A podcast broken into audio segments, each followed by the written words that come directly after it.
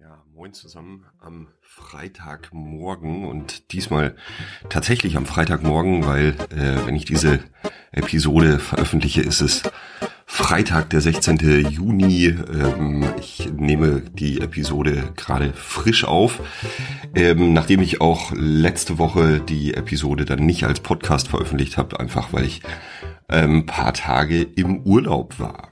Deswegen hoffe ich, dass es dir gut geht, du auch vielleicht ein paar schöne Tage hattest.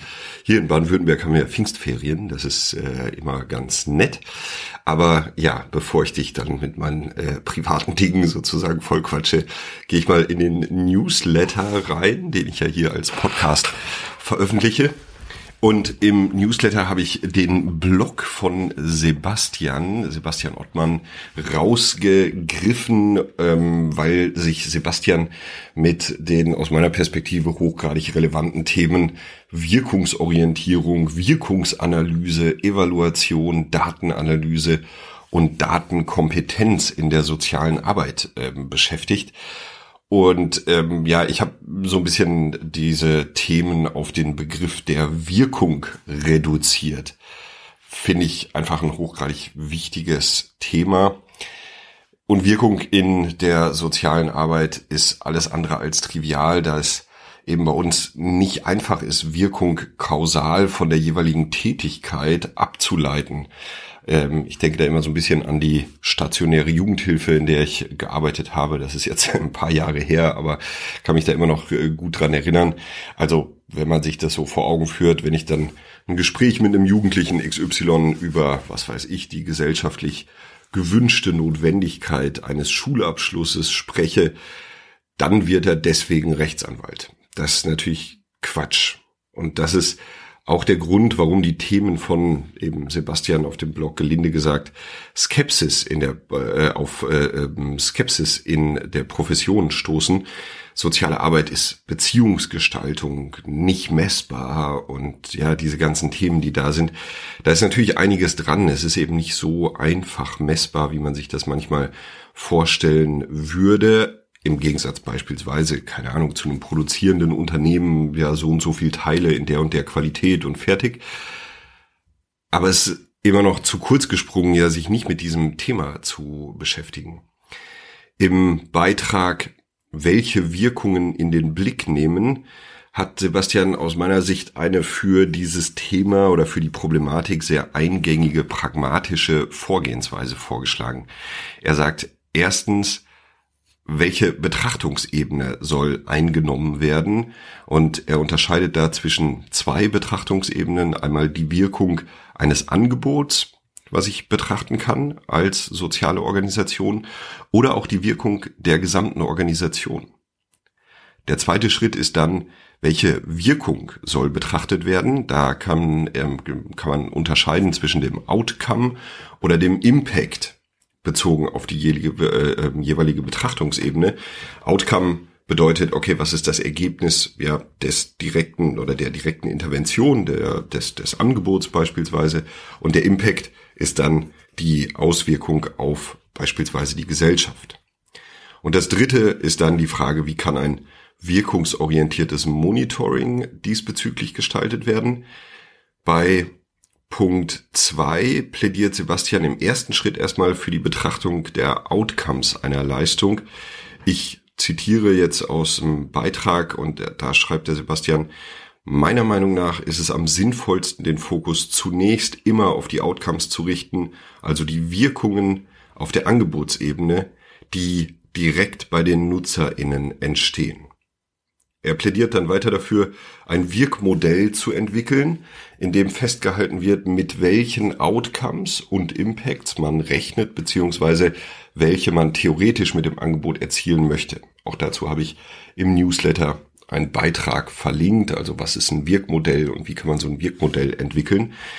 Und das Ganze klingt bei näherer Betrachtung trotz einer relativ pragmatischen Herangehensweise immer noch ziemlich komplex ist aber in der sozialen Arbeit heute und zukünftig hochgradig relevant.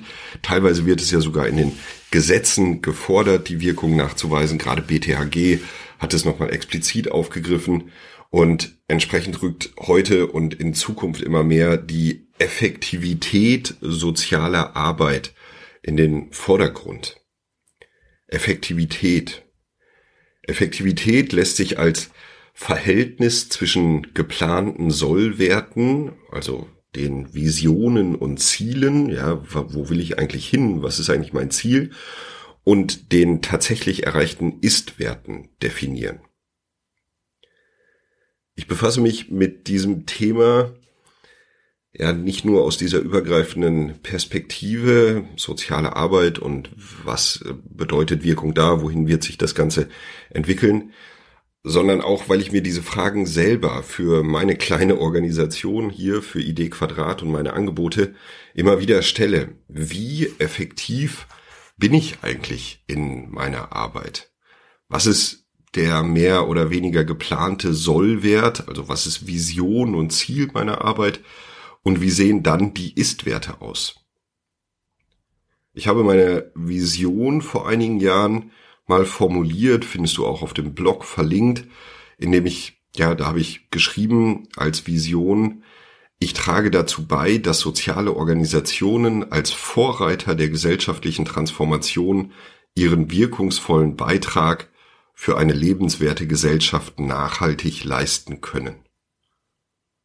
Für mich bedeutet die Vision in der Konsequenz, dass wir ganzheitlich und nachhaltig wirksame soziale Organisationen brauchen.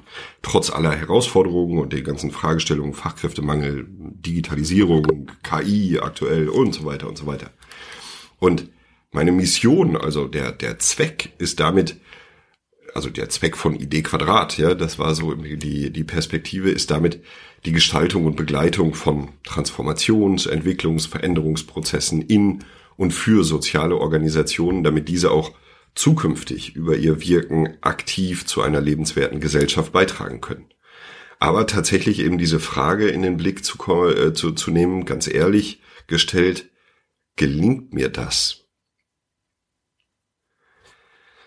Auch wenn die Frage auf den ersten Blick negativ klingt, ja, man könnte sofort sagen, ja, wenn du die Frage schon stellst, dann kommst du wahrscheinlich irgendwie dazu, ja, nee, so richtig nicht.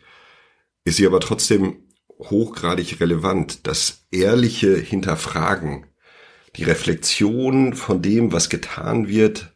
Ich habe es mal hier als nackig machen beschrieben. Ja, manchmal muss man sich nackig machen.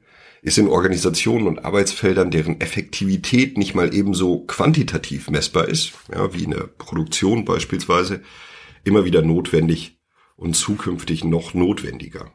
Nur über die ehrliche, ungeschönte Reflexion gelingt es, die immer vorhandene Lücke zwischen Sollwerten und Istwerten ja weiter zu schließen. Ich glaube, man kriegt sie nie ganz geschlossen, aber zumindest weiter zu schließen. Und dann gehört manchmal auch das eher die die die ehrliche Einsicht dazu oder das ja die die ja eben die ehrliche Einsicht, dass das Beenden von Leistungen, Angeboten, ja von dem was man tut, manchmal effektiver ist, also wirksamer als das Reiten seit langer Zeit toter Pferde. Und jetzt, ja, zum Abschluss, wie sieht's denn bei dir aus, Herr? Und du so? Wie effektiv, wie wirksam bist du? Wie wirksam oder wie effektiv sind deine Angebote? Und wie effektiv ist deine Organisation? Ja, Abgleich zwischen Sollwerten und den Ist-Werten. Falls du methodisch herangehen willst an diese Fragestellung, dann lohnt sich natürlich eine Auseinandersetzung mit den Ideen von Sebastian, also ja, sozusagen diese ganze Wirkungsthematik in den Blick zu nehmen oder alternativ dazu mm, oder auch in der Verbindung lohnt es sich, mm, sich mit den ähm, OKRs zu beschäftigen. Das sind die Objectives and Key Results in deiner Organisation. Das ist so ein ja, Management Framework, und fokussiert die Organisation auf diese Thematik der Wirksamkeit, ausgehend eben von der Vision über die Mission und die Strategie bis hin zu dem, was bei den einzelnen Teams und bei den einzelnen MitarbeiterInnen zu tun ist. Dazu habe ich einige Beiträge verlinkt, die ich dazu geschrieben habe, also zu diesem Objectives and Key Results Framework und eben auch einen Beitrag, wo wir uns mal Gedanken dazu gemacht haben zu Social Objectives and Key Results, also die Übertragung dieses Management Frameworks explizit auf soziale Organisationen. Und falls du Bock hast, daran weiterzudenken und in deiner Organisation damit arbeiten willst, dann kannst du dich natürlich gerne bei mir melden. Ich begleite dich da natürlich auch gerne in diesem Kontext. Zu den Kategorien im Newsletter nochmal ähm, Blogbeitrag, ähm, der ja immer wieder reinkommt. Da habe ich wieder, ähm, also ich weiß auch nicht, keine Ahnung, diesen Blogbeitrag äh, in, in, in dieser Podcast-Episode befinde ich mich ziemlich sehr äh, nah bei Sebastian Ottmann. Äh, Grüße an dieser Stelle. Ähm, da haben wir uns mal Gedanken gemacht über Wirkungsorientierung als ein Leitprinzip in Leitbildern der sozialen Arbeit. Ja, hängt auch so ein bisschen mit diesem Objectives and Key Results zusammen, weil ich brauche im Grunde genommen ein wirklich gutes Leitbild, ähm, um von da aus dann die einzelnen ähm, ja, äh, Objectives und so weiter ableiten zu können. Also diesen Beitrag Wirkungsorientierung als ein Leitprinzip in Leitbildern der sozialen Arbeit habe ich verlinkt im Newsletter und den Link zum Newsletter findest du in der Podcast oder hier in der Episodenbeschreibung. Stoff, auch wenn ich selbst hier nur die erste Auflage liegen habe, empfehle ich dir die zweite Auflage. Die ist gerade ganz neu erschienen vom Buch Der Loop Approach, wie du deine Organisation von innen heraus transformierst von der Beratungsagentur, Beratungsfirma The Dive. Und meine drei Learnings aus diesem Buch, die will ich ja dir ja immer mitgeben. Einmal organisationale Veränderung endet nicht, also diese Schleifen der Veränderung kommen immer wieder und die nächste Schleife der Veränderung kommt bestimmt. Zweites Learning, man kann Bücher auch wie einen guten Workshop gestalten. Also es lohnt sich in dieses Buch reinzugucken, allein von der Gestaltung her und von dem Aufbau. Das machen die ziemlich cool. Und drittes Learning, wenn wir selbstbestimmter arbeiten wollen, also ja, selbstorganisierte Teams und so weiter, braucht es neben der Veränderung der Strukturen hin zu mehr Selbstorganisation auch die Stärkung der je individuellen Selbstführungskompetenzen der Menschen im Team. Das als Buchempfehlung, der Loop Approach. Und ähm, ich habe gestern das vielleicht sozusagen als zweite äh, Buchempfehlung, auch wenn ich selber noch gar nicht reingeguckt habe, aber im Briefkasten gefunden. Ähm, ganz herzlichen Dank an der Stelle an den Verlag Franz Fahlen. Das Buch Haltung erweitern. Ich, wir alle gestalten Transformation von Martin Permantier. Also ähm, das, äh, da bin ich mal gespannt drauf. Das liegt jetzt hier sehr schön aufgemachtes Buch, sehr schön haptisch. Du hörst hier, wie ich über den äh, Einband streichel gerade. Ähm, also das vielleicht auch als Buchempfehlung Haltung erweitern. Zu den Terminen, da habe ich den Hochschulzertifikatskurs New Work in der sozialen Arbeit äh, verlinkt. Ähm, da hat die äh, Frederike Hadering, Professorin an der Fachhochschule in Münster, einen Imagefilm zum Kurs gestaltet. Äh, ich habe äh, die Infos dazu verlinkt und es wird aller Voraussicht nach am 19. Juli einen ähm, ja ein, ein, äh, einen Infotermin dazu geben, wo wir diese diesen Hochschulzertifikatskurs ähm, ja nochmal vorstellen werden. Dazu kriegst du dann aber nochmal den genauen Termin, den werde ich dir dann auch nochmal mitteilen also Hochschulzertifikatskurs New Work in der sozialen Arbeit. Ähm, da bin ich sehr gespannt drauf, wo das hinführt. Ist ein kompletter Online-Kurs, äh, mit dem man sich da beschäftigen kann. Äh, eine Weiterbildung vor allen Dingen äh, auf Führungskräfte in der sozialen Arbeit zugeschnitten. Da doch einfach mal reinschauen. Und abschließend Your Weekly Challenge. Deine Challenge nicht nur für diese Woche lautet, nimm doch mal ein Stofftier äh, mit in deine nächste Teamsitzung. Und am besten ist es ein fetter Elch. Ja, also nimm doch mal einen fetten Elch mit in die nächste Teamsitzung. Und immer dann, wenn du das Gefühl hast, dass unterschwellig Themen und Tabus wabern, die nicht offen angesprochen werden, setzt du den fetten Elch auf den Tisch. Ja, also der fette Elch, das kann natürlich auch ein rosa Elefant sein. Also du merkst, äh, was der Hintergrund davon ist. Wie gelingt es, Tabus und ja nicht angesprochene Themen sozusagen transparent zu machen. Genau, soweit erstmal zum ähm, Newsletter von heute. Tatsächlich von heute, weil der wird jetzt gerade ganz frisch sozusagen veröffentlicht. Und ich wünsche dir ein wunderschönes Wochenende.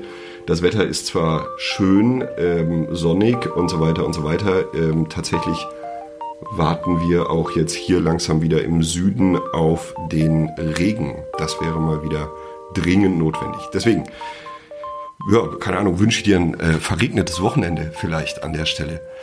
Danke und ciao, ciao.